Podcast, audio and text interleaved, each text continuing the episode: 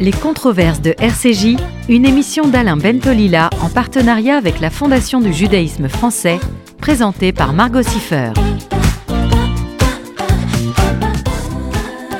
Bonjour à toutes, bonjour à tous, bienvenue dans ce nouveau numéro des controverses de RCJ. Bonjour Alain Bentolila. Bonjour Margot, ravi de, vous voir, euh, de vous retrouver et, surtout merci euh, Laurence de Villers de nous faire l'amitié d'être là aujourd'hui sur un sujet qui est vraiment euh, très intéressant et très important pour nous, et qui est la, question de l'intelligence artificielle, dont vous êtes une des grandes spécialistes euh, internationales. Merci Alain pour cette invitation. Bonjour. Margot. Bonjour Laurence de Villers. Alors, vous êtes professeur d'informatique à l'université Paris-Sorbonne et chercheuse au laboratoire d'informatique pour la mécanique et les sciences de l'ingénieur du CNRS. Vous avez aussi écrit Les robots émotionnels, santé, surveillance, sexualité et l'éthique, dans tout ça aux éditions de l'Observatoire en 2020, tout comme la souveraineté numérique dans l'après-crise, toujours aux éditions de l'Observatoire, et c'était aussi en 2020. Et donc on va parler, vous le disiez Alain, dans ces controverses de l'intelligence artificielle pour le meilleur et pour le pire. Je vais commencer par euh, une première question déjà pour, euh, pour nos auditeurs. C'est un sujet qui est assez, euh, assez vaste et, et complexe. Qu'est-ce que l'intelligence artificielle concrètement? L'intelligence artificielle, c'est un, mot qui englobe en fait une discipline. C'est plus que juste des technologies. on crée en fait à travers ces outils la capacité de faire apprendre des connaissances un certain niveau de connaissance à des machines. Donc l'intelligence artificielle, c'est ça, c'est avant tout essayer de doter de capacités dites cognitives, qui étaient réservées à l'humain pour l'instant, et doter les machines de ces capacités, qui vont être par exemple de percevoir dans leur environnement, de euh, raisonner avec les connaissances mathématiques avec des équations sur euh, notre monde et de pouvoir générer des euh, actions ou du langage. Alors on voit de la traduction, on a déjà de l'IA dans nos téléphones, on fait des recherches. Avec, dans le téléphone, c'est quoi l'IA dans le téléphone?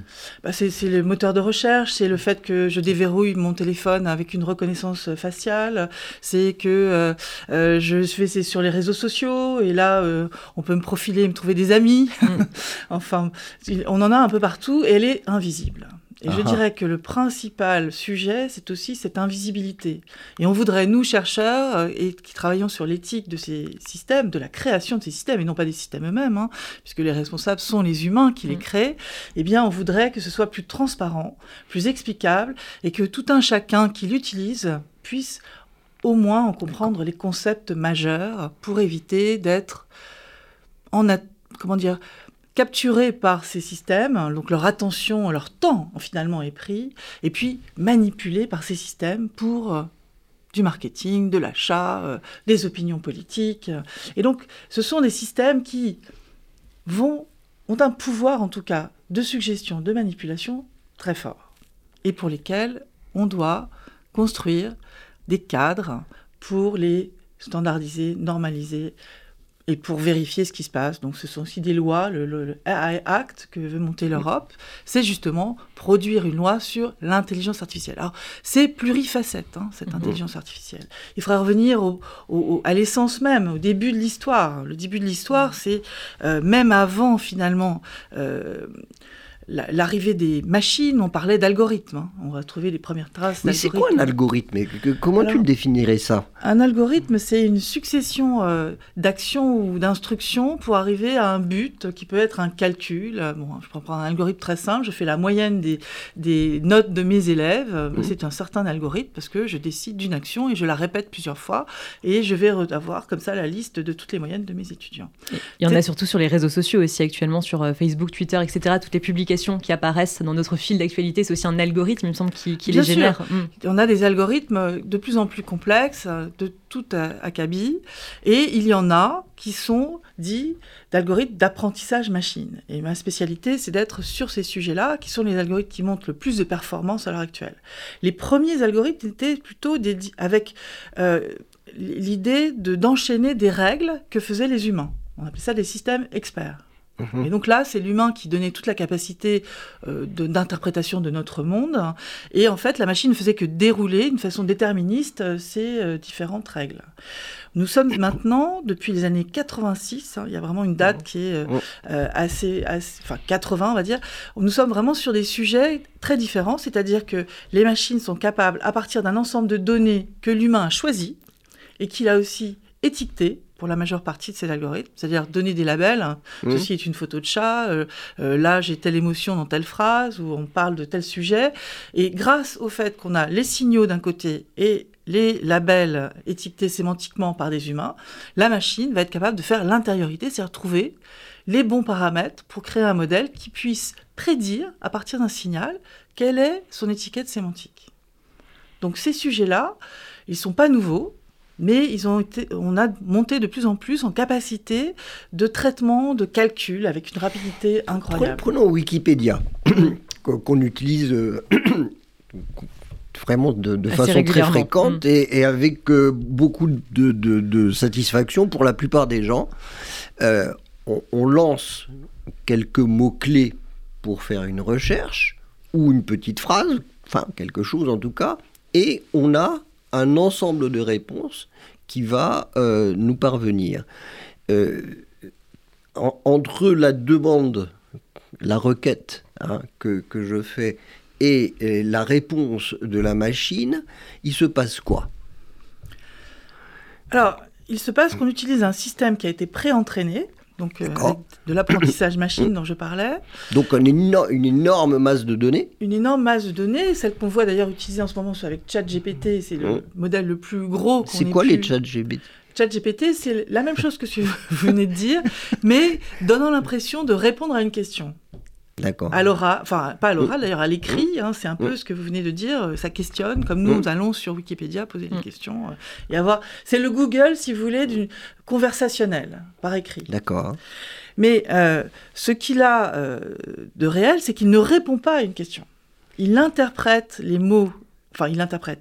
À travers les mots que vous posez de, votre question, il va essayer de trouver la suite, c'est-à-dire les mots les plus prédictibles qui pourraient continuer ce que vous venez de dire.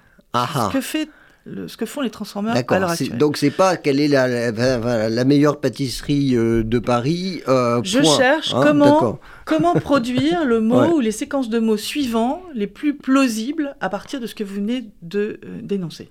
D'où par exemple je dis quel est le meilleur croissant de Paris donc je suis amateur de croissant, il va, en déduire que j'ai d'autres euh, goûts et d'autres euh, questions qui vont se poser, et il va anticiper sur ces questions-là pour élargir sa réponse à ce que je n'ai pas véritablement demandé de façon précise. C'est personnifié de plus en plus. Ça, c'est personnifié de plus en plus, ce qui veut dire effectivement qu'il y aurait deux passes. C'est-à-dire il y a une passe où on va chercher génériquement tout ce qui correspond à la succession mmh. possible, et puis ensuite vous êtes un individu particulier qui peut être profilé. Normalement, c'est interdit, mais il y a un certain niveau de profilage qui doit être permis pour l'instant. Et euh, euh, profilage, ça veut dire que j'ai que, les caractéristiques sont mémorisées. Les, les vos sur un individu particulier. Oui, vos actions, la musique que vous écoutez, euh, les gens que vous allez voir sur Internet, toutes ces traces. toutes ces traces existent et elles sont utilisées évidemment pour mieux atteindre le but, c'est-à-dire trouver une réponse qui soit plus proche de ce que vous avez demandé. Alors ça vous enferme hein, dans des bulles, on parle des bulles d'information parce que ces systèmes ont tendance à toujours euh, vous enfermer avec les mêmes amis, les mêmes idées, et à rapprocher les gens en tout cas qui ont... Alors le linguiste que je, que je suis, euh, comme tu sais, et, euh, a toujours posé une question récurrente qui est à, quoi sert la langue et, ma réponse a, a, a toujours été la langue ne sert pas à parler à ceux qui me ressemblent. Euh, et la langue, euh, j'ose le dire, sert à, parler à ceux qui ne me ressemblent pas, prioritairement à ceux qui ne me ressemblent pas, et, plus encore peut-être à ceux que je n'aime pas. Apprendre, et donc parler à ceux que je n'aime pas, ça veut dire effectivement que je prends ce risque considérable de, euh, de ne pas connaître euh, de ne pas savoir profiler l'autre, si tu veux. C'est-à-dire que finalement, euh, euh, je ne choisis pas de parler à quelqu'un qui est comme moi, enseignant comme moi, homme comme moi, juif comme moi, etc. Mais qu'au contraire, mon humanité me porte à aller chercher celui qui est loin de moi. Et, et, je, me, je me, en écoutant ce que tu nous dis sur, sur la, la question du, du, profilage, je me dis qu'il y a peut-être là un, un, risque de ce que tu soulignais tout de suite, c'est-à-dire cet enfermement. Hein, ce, hein, je, je, je je, les amis, hein, mes, mes, amis, tu vois, je ne parle qu'à mes amis. Et, et, et moi j'ai une trouille bleue de euh, ce monde où on ne parlerait qu'à ses amis. Tu vois, c'est. Ah, mais c'est stupéfiant à quel point euh, c'est amplifié en fait par ces, euh, ces réseaux sociaux hein, mm. qui jouent effectivement sur ces facteurs, vont mm. vers la proposition de ce qui semble désirable, c'est-à-dire la proximité d'idées. Et ce qui est tout à fait euh, faux. Effectivement, le langage est fait pour négocier, pour coopérer, pour euh, transformer, pour, pour créer. Et on ne crée pas à travers cela. Absolument. On va niveler vers le bas si on continue à utiliser que cela. Et c'est pas le hasard qui va nous rajouter des choses. Il faut que ce soit des débats d'idées. Et donc, il est essentiel, effectivement, que le discours autour de ces objets du numérique soit plus conscient de la part de nos gouvernants parce mm. que ces échéances à plus ou moins long terme hein, que tu es en train de dénoncer, ces risques, on en voit des émergences déjà, hein, mais elles pourraient être encore bien pires. C'est-à-dire que pour moi, il y a un risque de nivellement de l'intelligence commune, collective, vers le bas. Parce que on n'aurait pas cette confrontation d'idées, on n'aurait pas la connaissance de l'autre. On ah. serait toujours... Euh, et c'est cette mixité, en fait, qui fait notre intelligence. Absolument. Et, non seulement c'est une, défaite, ça serait une défaite... Enfin, ça peut être une défaite de la pensée, hein. mais c'est une défaite de la langue aussi. Parce qu'en fait, si, si, la langue euh, est, puissante, ça n'est pas pour rien. C'est justement parce qu'elle a à franchir. C'est parce que, effectivement, euh, nous, nous, travaillons, euh, vous et moi, Laurence, sur, sur des sujets qui sont différents, mais qui ont à voir les uns avec les autres. Et c'est parce que nous, travaillons sur des sujets différents que euh, je m'efforce euh, j'espère y parvenir, euh, de, choisir des mots précis, euh, de les mettre dans un ordre particulier, de façon à avoir une chance euh, que de mon intelligence à la vôtre, il y ait un, passage, un passage possible.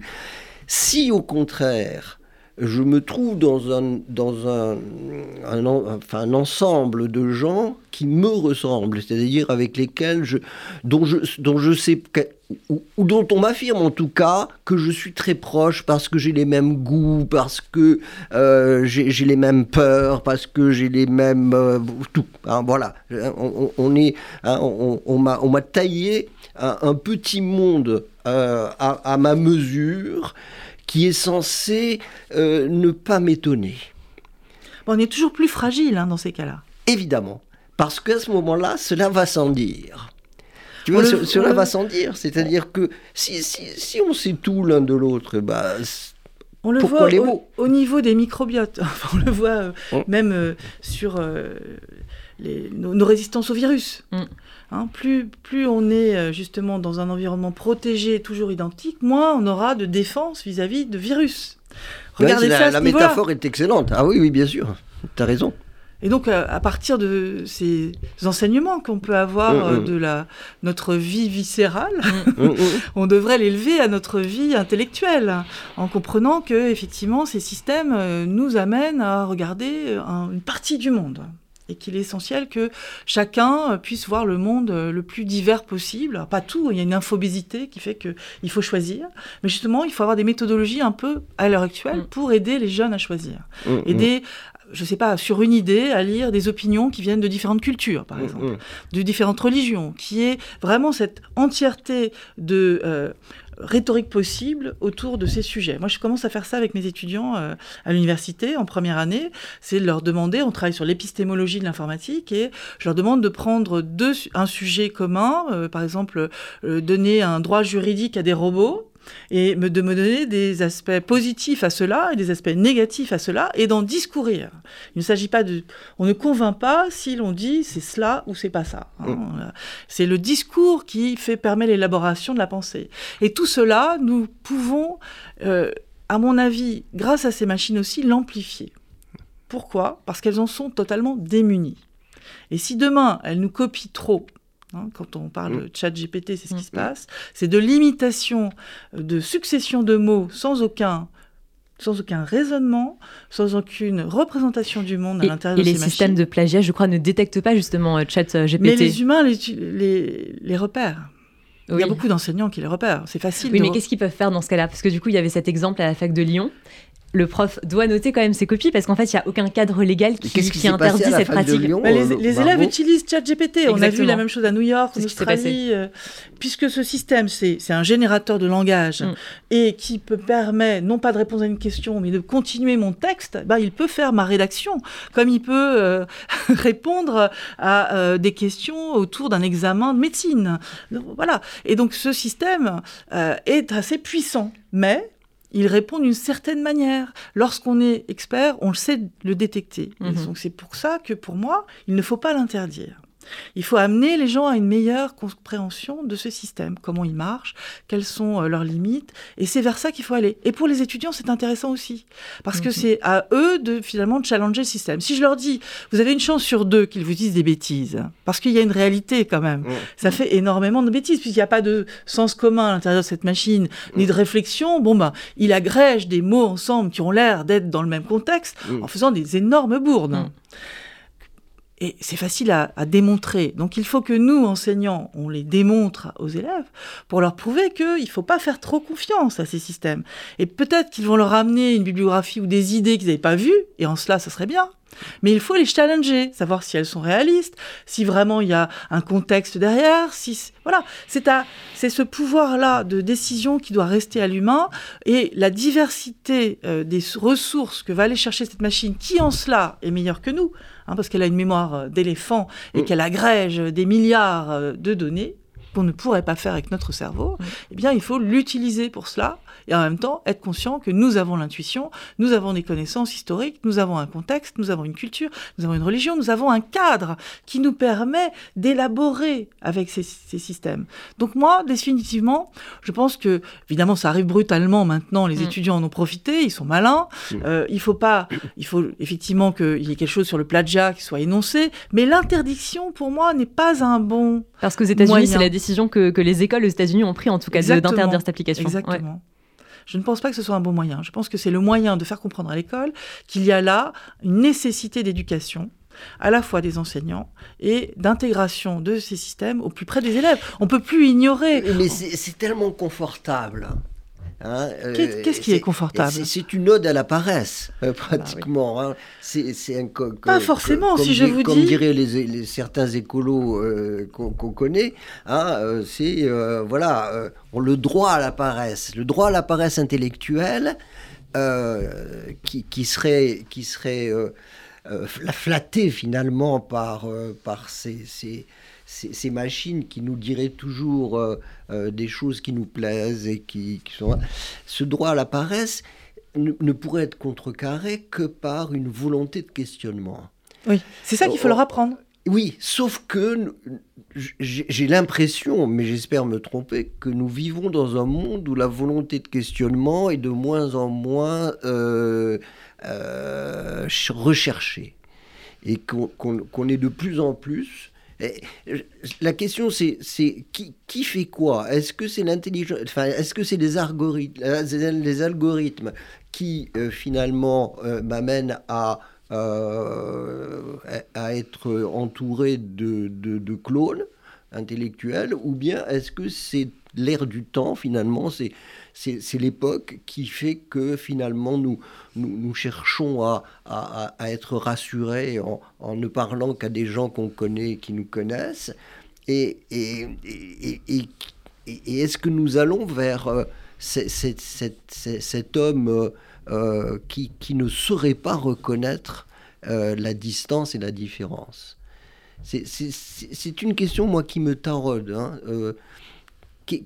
enfin, je, ne suis, je pas du tout certain, mais c'est une question que je, te pose, hein, je ne suis pas du tout certain que ce soit l'intelligence artificielle qui soit la seule responsable de, cette cette, ce glissement délétère vers euh, de plus en plus de, de connus, de prévus, euh, de conformes, etc. Mais est-ce que ça ne contribue pas finalement à cela?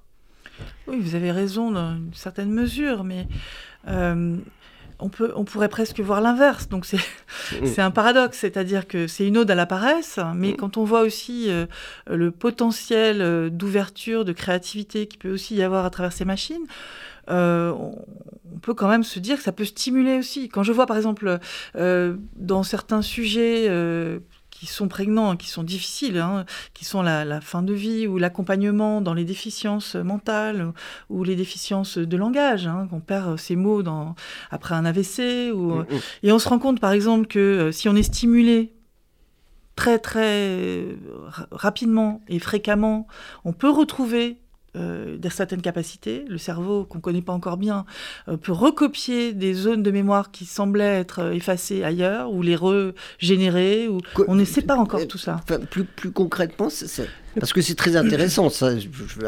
Non, mais c'est pour ça que je dis que ça ne serait pas éthique de ne pas les utiliser, ces nouvelles technologies, mm. si on sait pour quel but. Hein. Il ne s'agit pas de, de capturer l'attention de tout le monde pour rien, hein, pour des usages de désir ou de mmh. paresse, ou, mais d'aller vers ce qu'elles apportent.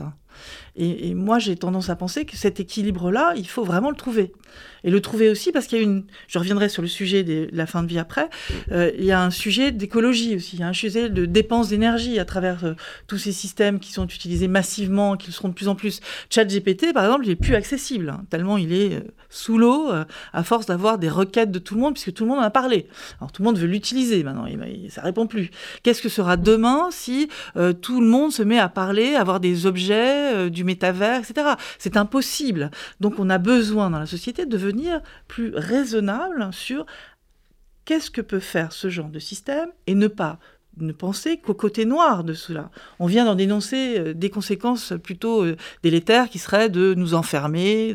Bon, on les connaît, ces connaissances ces, compétences, ces, conséquences possibles. Donc c'est à nous d'anticiper et de trouver comment on peut les utiliser au mieux. Et ça serait pas éthique de ne pas les utiliser pour certains sujets, comme l'aide euh, aux, personnes dépendantes.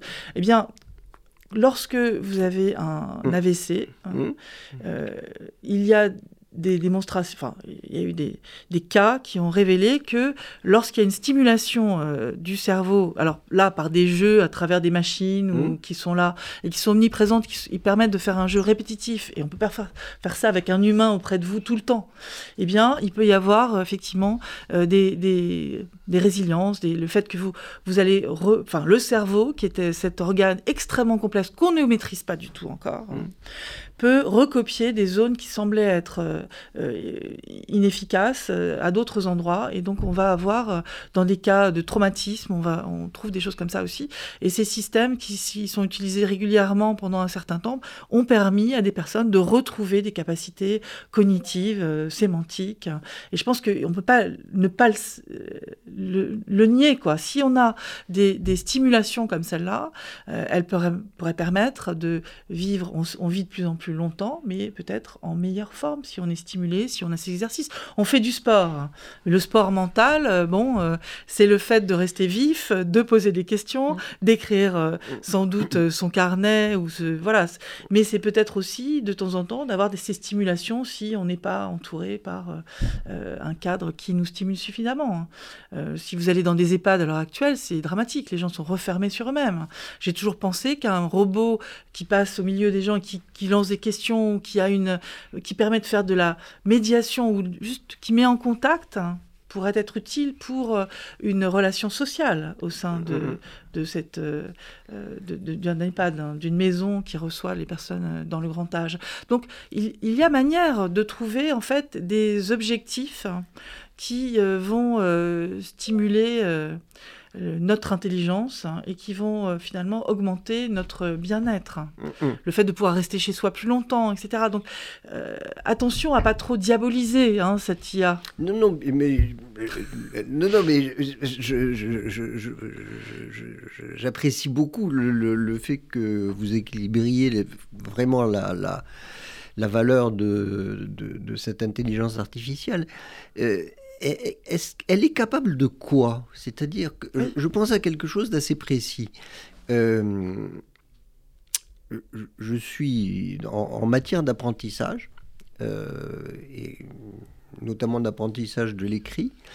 il, y a quelque chose d'important qu'un enfant doit savoir faire en, en, apprenant à lire et écrire, qui est inhiber sa, tendance majeure. C'est-à-dire qu'il est en train de lire quelque chose et puis euh, il part sur une voie parce que ça lui semble la bonne et puis à un moment donné il se rend compte que ça ne marche plus que les mots qui suivent euh, ne contredisent le sens qu'il avait construit.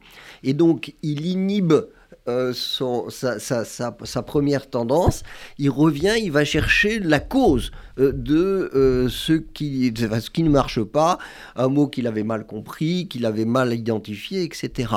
De, de, la même façon, quand il écrit, il, il, va avoir...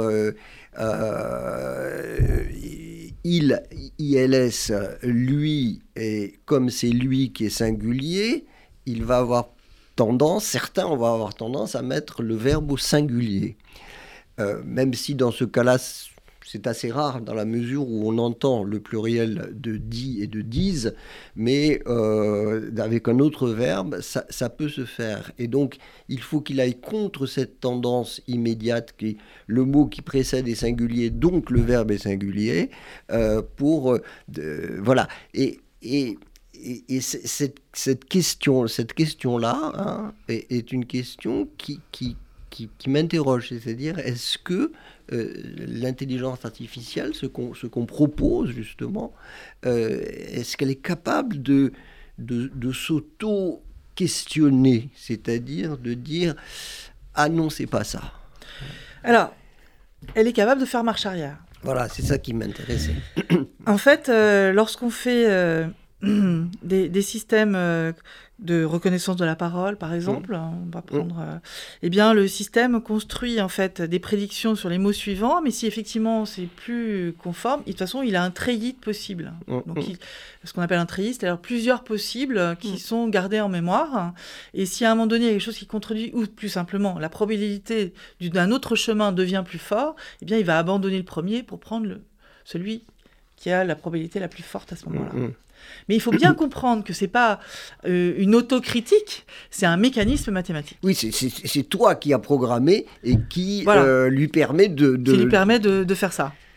De la même façon, euh, il, fait, il fait toujours ça. Il va toujours dans ce sens, dans mmh. de la parole, et dans l'autre sens pour trouver le meilleur chemin. D'accord. Donc, c'est inhérent à l'algorithme.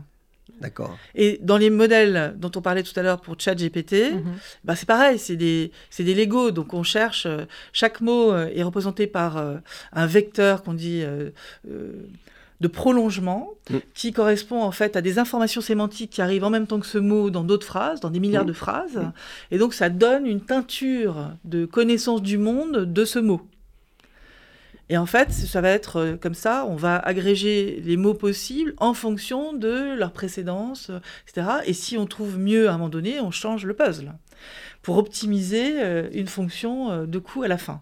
Donc il n'y a absolument pas de pensée, de raisonnement, ce sont des mécanismes bien connus qui sont utilisés évidemment. Euh, Mais comme les mots, juste pour comme les mots intrinsèquement vont contenir aussi le sens, enfin la succession des mots qu'on utilise mm. contiennent un certain sens euh, évident, eh bien c'est cela que la machine capture. Alors, sur... Euh, Qu'est-ce que tu veux dire par là eh ben, C'est qu'elle elle, a l'air de parler comme un humain, c'est-à-dire qu'elle mm. elle, elle imite bien, puisque elle, elle prend les successions de mots, et nous, comme nous parlons, on fait des îlots sémantiques dans la mm. phrase. Il y a le groupe du sujet, euh, il y a un groupe verbal, euh, il y a des circonstances. On elle est construite comme ça, la langue. Et donc par des séquences. Alors il y a des séquences à long terme qui sont plus compliquées et pour lesquelles elle est moins forte. Si vous travaillez sur ChatGPT, vous essayez de lui faire dire des bêtises, vous verrez mm. que des doubles négations impossibles, euh, des propositions un peu lointaines du sujet, c'est c'est pareil, elle n'y arrive pas.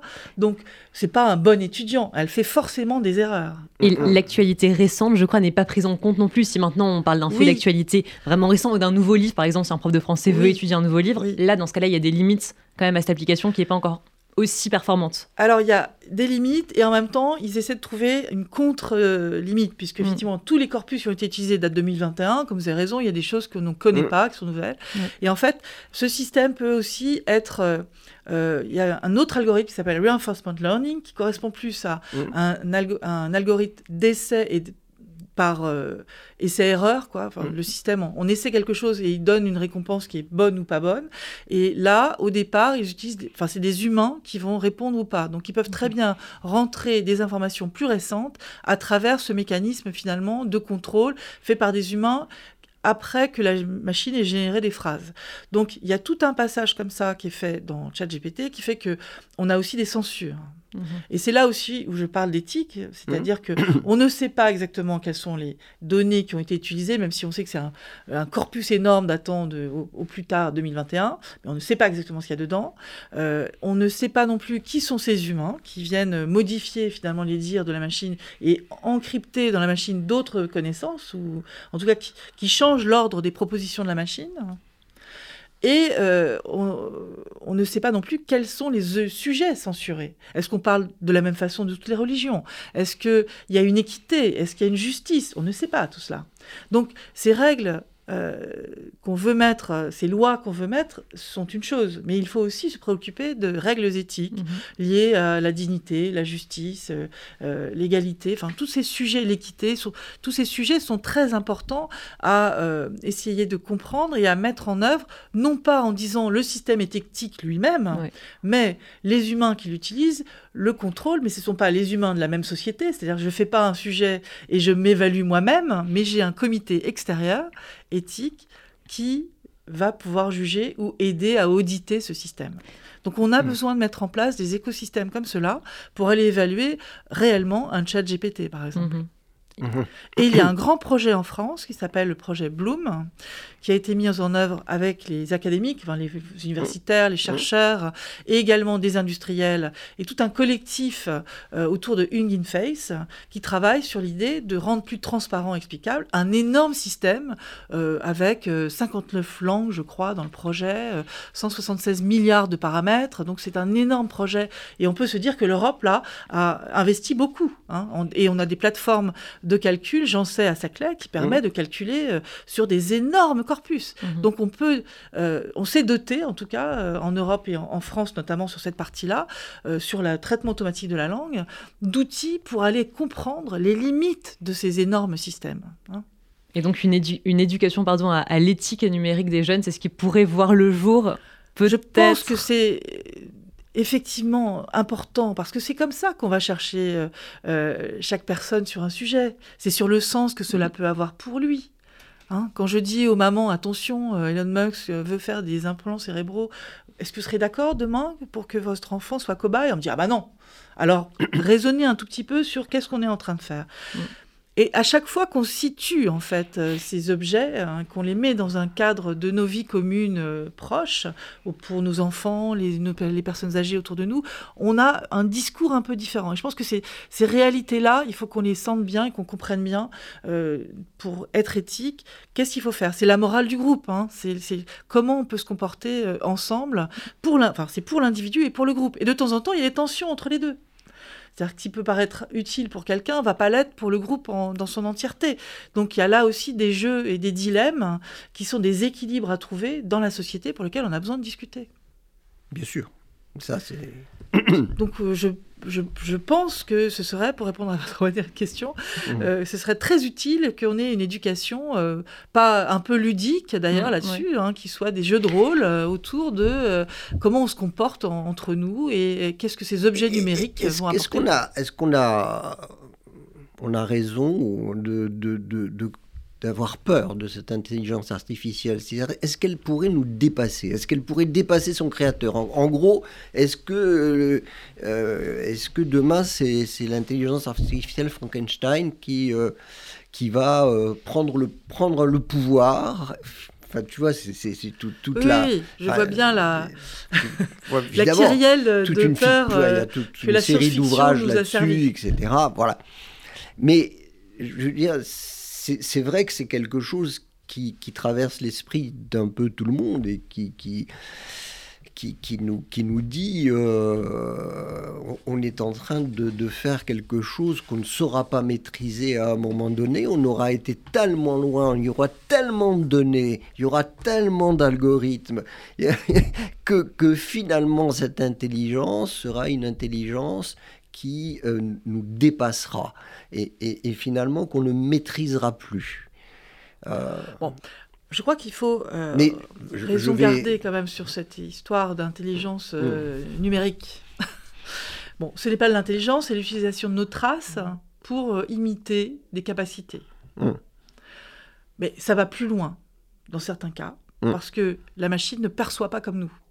En fait, il est inutile de penser que c'est une machine qui est humaine. La comparaison à chaque fois avec l'humain est à mon avis une très mauvaise idée.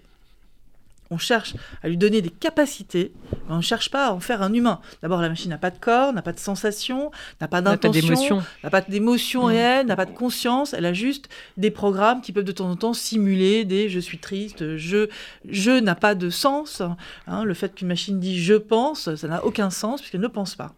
Mmh. Donc, c'est cette façon euh, de projeter. Donc elle n'est pas, puisqu'elle ne pense pas. Non, elle n'est pas. Elle, est, elle, est quand même une forme physique autonome euh, qui peut faire euh, agresser des gens, hein, qui mmh. peut faire du mal. Mmh. Ne serait-ce que l'envergure des bras d'un robot, et eh ben, si il les ouvre brutalement, il peut faire tomber quelqu'un. Donc c'est le fait qu'un robot soit construit avec une conscience de l'ouverture de ses bras, mm. c'est un certain niveau de conscience de soi. Mais n'allons pas trop loin dans euh, ce niveau-là. C'est très perceptif, c'est très bas niveau. Et dans ce bas niveau, ces systèmes sont capables, avec euh, une acuité que nous n'avons pas, parce qu'on a une limite physique, euh, auditive par exemple, on mm. n'entend pas les ultrasons, les infrasons, mm. si je prends dans ce domaine de l'acoustique que j'aime bien, que je connais bien, ces systèmes vont pouvoir entendre ces sons. Mm. D'accord? Donc ils ont une gamme qui est différente de la nôtre. De la même façon, l'acuité visuelle. Ils voient euh, des corrélations entre des pixels qui, nous, ne nous impactent pas.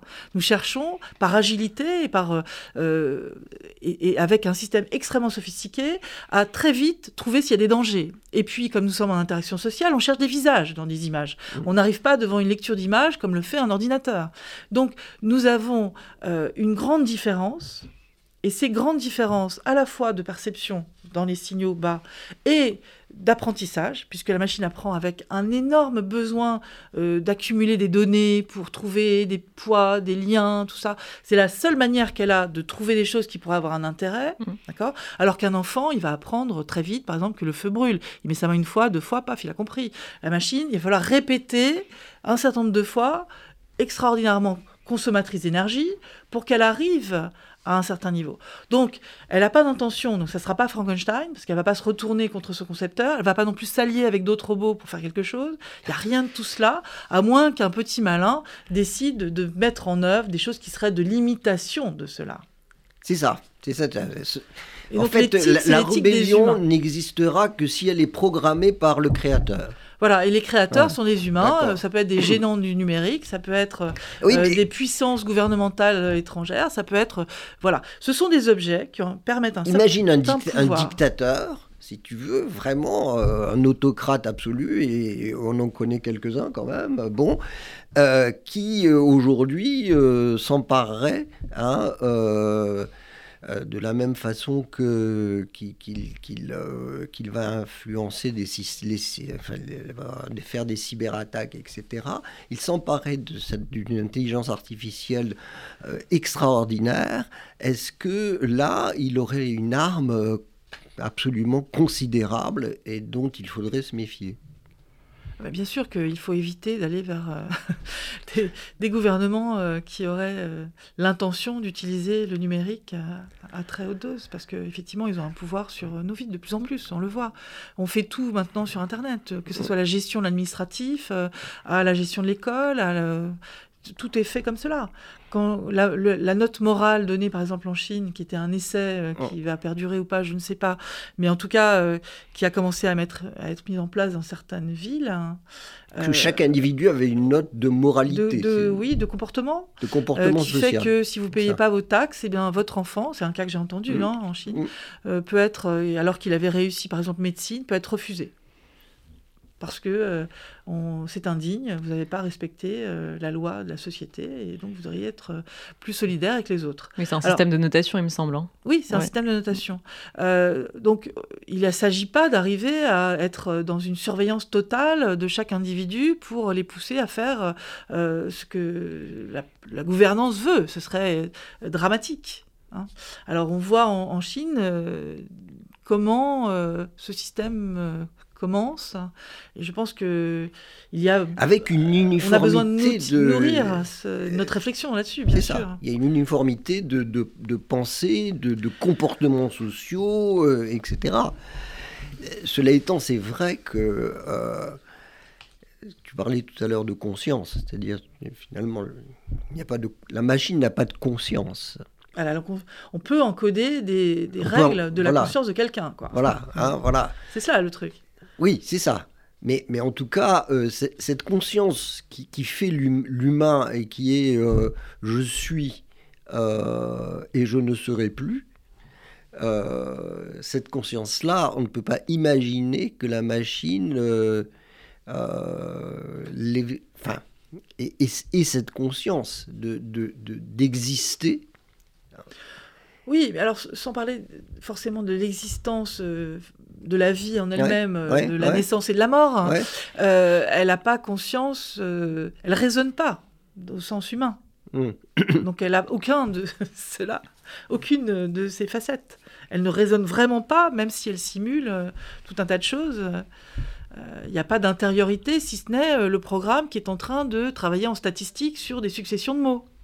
Mm. Ou alors des règles qu'on rajoute en disant si tel mot arrive, alors tel comportement prédicté. Oui, mais regarde, nous humains, quand tu écris, hein, euh, quand j'écris, euh, nous, nous, écrivons aussi parce que, euh, d'abord, ça nous intéresse, on, enfin, on a envie de partager, mais aussi parce que nous voulons laisser une trace de nous-mêmes.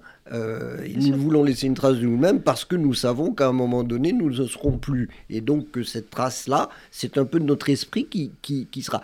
La machine, euh, quand elle écrit, et, on ne peut pas imaginer qu'elle écrit pour laisser une trace. Non, il n'y a pas d'intention. Il n'y a pas d'intention. Il n'y a pas d'intention. De toute façon, elle n'écrit pas comme ça. C'est vous commencez un début de phrase et elle continue. Elle est faite pour produire des choses euh, après une stimulation de quelqu'un. Euh. Mm. Mm. Après, on peut aussi imaginer une machine qu'on déclencherait comme ça tous les matins, paf, elle fait un texte. Hein. Euh, est-ce qu'on pourra dire c'est son intention? Ben non, c'est quelqu'un qui a mis une, une, horloge pour déclencher un mécanisme. Ouais. Donc il n'y a pas d'intention. Il n'y a pas de soi, il n'y a pas d'intention. Il n'y a pas d'autonomie d'intention en tout cas. Voilà, il n'y a pas hein d'autonomie d'intention de la machine. C'est ça. Et elle n'a pas d'abstraction très, très poussée. Et pas d'histoire, et pas de culture. Et donc tout ce qui lui arrive, et pas de, surtout de connaissances euh, physiques des choses. Donc les jugements sont biaisés. C'est comme un. Si elle émet des jugements, ce sont des jugements qui sont purement encyclopédiques finalement. Hein.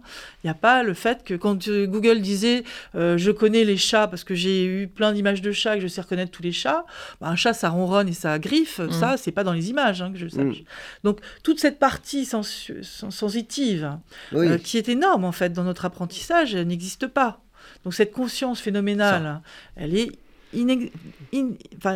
elle n'est pas du tout dans les machines. Donc, les connaissances que vont s'approprier les machines. on, peut, la rentrer dans la machine. Non, bah non. on, la rentre de façon très simplifiée.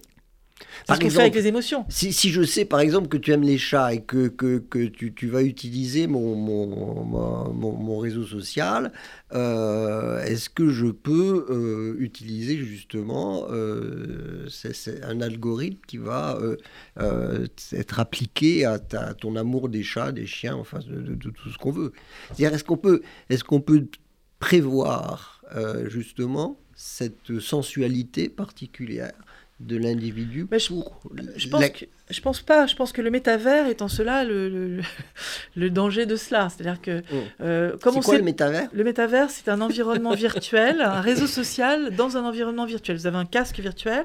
Donc ça veut dire qu'on est euh, euh, immergé dans un monde artificiel, mmh. un peu euh, proche de Disney ou mmh. une photo de Paris. Et mmh. voilà, artificiellement, vous êtes dans un lieu alors que vous n'y êtes pas. Et puis vous avez des gants qui permettent de toucher aussi dans l'environnement des choses. Et de plus en plus, on va équiper l'humain peut-être de, de de, d'habits, d'habits qui seront connectés. Donc on saura si vous transpirez, si vous êtes fébrile, si votre cœur bat à telle vitesse. Enfin, on aura des indications physiologiques. Uh-huh. Et donc, muni de toutes ces informations, euh, vous êtes dans un environnement virtuel. Et là, il y a une prise en compte de votre physique mm. par la machine. Et là, on pourra pouvoir vous manipuler beaucoup plus intensément, émotionnellement. Et quand on sait à quel point on est euh, finalement dirigé aussi hein, par euh, ces systèmes 1, système 2 de Kahneman, hein, qui a eu un prix Nobel en 2002, mm. c'est vraiment Daniel Kahneman, c'est vraiment l'idée que lorsqu'on décide de quelque chose, on le décide une grande partie intuitivement, Mhm. système 1, donc très rapidement, ce qui nous permet de sauver notre peau de temps en temps. Hein, mhm. on ne voit pas la voiture, mais on a mhm. entendu le souffle et tac, on, est, on a fait un recul, donc on réagit très rapidement sans même savoir quel est le danger.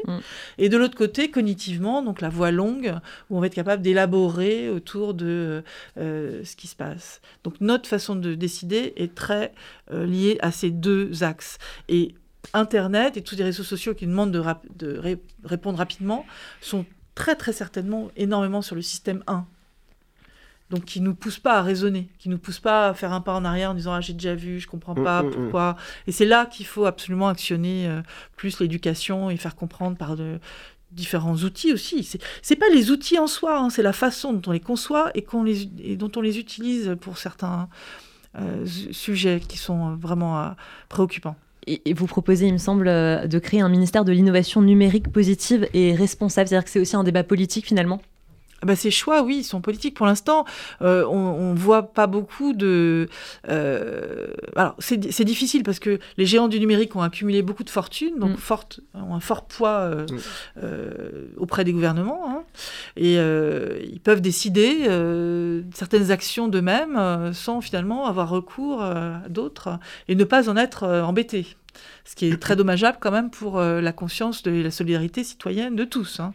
Et je pense que en cela, il on a besoin d'avoir un nouvel équilibre hein, mm. et puis euh, de discuter tous autour de, de, la même table pour comprendre quelles sont les règles à mettre, quelles sont les, les limites à pas franchir. Et finalement, est-ce qu'il n'y a pas des usages pour lesquels il ne faut pas trop aller, même s'il pourrait y avoir une économie forte, parce qu'il y a derrière des conséquences pour la santé mentale des citoyens et pour euh, tout simplement la société de demain. Hein, les l'idée d'une intelligence artificielle euh, euh, qui, qui, produirait du langage, euh, de dire que les choux mangent les chèvres Bien sûr, oui. Oui.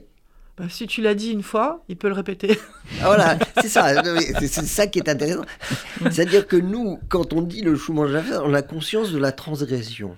Mais oui, mais la machine n'a absolument pas conscience. Voilà, voilà. Mais absolument pas. Et la Terre est plate. Il n'y a pas de culture. Voilà. Quand, quand on dit en 2021, on a ramassé plein de choses sur Internet, on a ramassé des tas de terres sont plates et des mm. tas d'inepties qui vont mm. être euh, renvoyées par la machine mm. à un certain moment et peut-être discrètement, on ne se rendra pas forcément compte. Et donc, tout ça est le résultat. Hein, et ce résultat-là, il ne faut pas le prendre euh, comme argent comptant, il faut bien aller regarder ce qu'elle dit. Et même si de temps en temps on est surpris agréablement, il faut se dire que de cette surprise agréable pourrait être à l'inverse, totalement, euh, il, peut sortir des choses totalement idiotes, quoi. Hein. C'est vraiment. Oui, parce euh, que si tu veux aller, aller par le langage à l'encontre de, de l'attendu. Euh, c'est ce qui fait de nous des créateurs et pas seulement des créatures. Oui. Et, et, c'est franchement là. ça veut dire que ces machines-là, elles ne sont pas, ne passent pas. Elles ne sont pas dotées de cette capacité. Voilà. C'est une. Et par contre, elles ont euh, une puissance de perception qui est différente de la nôtre et qu'on devrait pouvoir utiliser. Voilà, c'est ça, c'est ça. Par, par contre, c'est ça. Par, par contre, elles, par contre au très bas niveau, elles voient ce que, ce que nous ne voyons pas, elles entendent ce que nous n'entendons voilà, pas, mais nous voyons des mm. choses qu'elles ne mm. voient pas, nous entendons des choses. Voilà. On a toujours tendance à dire que ce qui est facile pour l'humain est difficile pour la machine, et ce qui est difficile pour l'humain est facile pour la machine. Ouais. Et en cela, euh, nous, on a des limites physiques, mhm. hein, de vision, d'audition. Est-ce qu'elle écrit de la poésie, ton intelligence Bien sûr, mais elle écrit de la poésie en prenant un peu d'Éluard, un peu de tout le monde. C'est ça. Et voilà. Et, elle pourrait venir à écrire un livre, en fait, sans... Elle, peut tout à fait écrire un livre. De toute façon, elle écrit des livres, elle, écrit, elle fait des pièces de théâtre, mhm. elle fait des, de la représentation picturale, elle, fait, elle fait des pourquoi pas des scénarios de films. J'ai entendu même euh, quelqu'un qui me disait oui, alors on rentre tous les brevets euh, dans ce mmh. système, eh bien il peut nous sortir des brevets intéressants. Mais c'est là où il faut faire attention. C'est-à-dire que sur le, le toute l'entièreté de la production, il y en a peut-être, euh, je sais pas, moins 5% vraiment, ou même moins, 1% d'intéressant. Mm. Et le reste, c'est soit la même chose que je connais, soit des choses totalement inutiles. inutiles. Donc c'est ce choix-là qui est celui des humains. Hein, de la même façon, quand elle crée des tableaux, elle peut en créer une multitude en modifiant les couleurs subtilement, les formes. Hein et ce qui est assez amusant comme nouveau pinceau pour un créateur, mais là-dedans, qu'est-ce qui a du sens pour les humains? Qu'est-ce qui va d'où surgit l'émotion? Mm. Qu'est-ce qu'on veut À quoi peut se rapporter une image dans la conscience populaire, dans euh, les mythes que nous avons, dans notre richesse euh, culturelle C'est ça qu'on va chercher à travers une œuvre. C'est pas juste qu'est-ce que c'est que la beauté? C'est un sujet difficile. Mais donc on va chercher l'émotion, on va chercher la, réaction, et ces réactions forcément à partir d'un cadre, d'une histoire. Et ces machines n'ont pas d'histoire. Elles racontent pas d'histoire. Elles racontent euh, des pseudo-histoires. D'ailleurs, vous pouvez les questionner sur euh, une histoire et puis vous pouvez recommencer en changeant un peu. Vous verrez qu'elle se rappelle plus de ce qu'elle a dit avant, elle ne connaît pas. Enfin, donc nous sommes vraiment sur euh, euh, une succession de mots produits qui peut avoir un intérêt, mais qui n'a pas un sens au sens du langage humain. Ce n'est pas du tout la même chose. Bah oui. C'est non, j'allais dire, c'est le mot de la fin, parce qu'on m'annonce déjà que c'est la fin, oui, effectivement, de. C'est passionnant. Hein, de ces controverses, c'était passionnant. D'autant plus passionnant que, que tu, arrives quand même à, nous dire euh, à, la fois. Euh, qu'il y a des choses extrêmement intéressantes et qu'on peut attendre de ces machines des, des choses qui, qui, qui améliorent finalement notre, notre vie. Mais de notre côté, euh, ce qui est aussi intéressant, c'est que tu n'es pas dupe euh, et que tu sais que certaines choses peuvent devenir, euh, sinon dangereuses, du moins euh, menaçantes en termes d'intelligence, ce que tu disais tout à l'heure, d'intelligence collective. C'est sûr. C'est plutôt, oui, ne baissons pas notre intelligence collective. ne baissons pas la garde devant les IA. Elles peuvent apporter, mais elles peuvent nuire. Et ce sera le, mot de la fin. Merci beaucoup, Laurence de Villard, pour, pour toutes ces informations, toutes ces précisions. Je rappelle, vous êtes professeure d'informatique à l'Université Paris-Sorbonne et chercheuse au laboratoire d'informatique pour la mécanique et les sciences de l'ingénieur du CNRS. Et je vais aussi rappeler euh, le nom de, vos livres. Donc il y a Les robots émotionnels, santé, surveillance, sexualité et l'éthique dans tout ça aux éditions de l'Observatoire, donc sorti en 2020, et La souveraineté numérique dans l'après-crise, toujours aux éditions de l'Observatoire et toujours sorti en 2020. Merci infiniment. Merci. Merci beaucoup. Merci beaucoup Laurence. Merci. Et merci à vous, Alain Mentolila. Merci Margot. Merci Alain, merci Margot. merci à toutes les deux. Et vous pouvez retrouver cette émission donc euh, sur euh, notre site internet, sur euh, la page Facebook, Twitter, sur YouTube aussi. Voilà. Donc je vous souhaite une très bonne journée à l'écoute de RCJ et au mois prochain pour une nouvelle émission donc des controverses.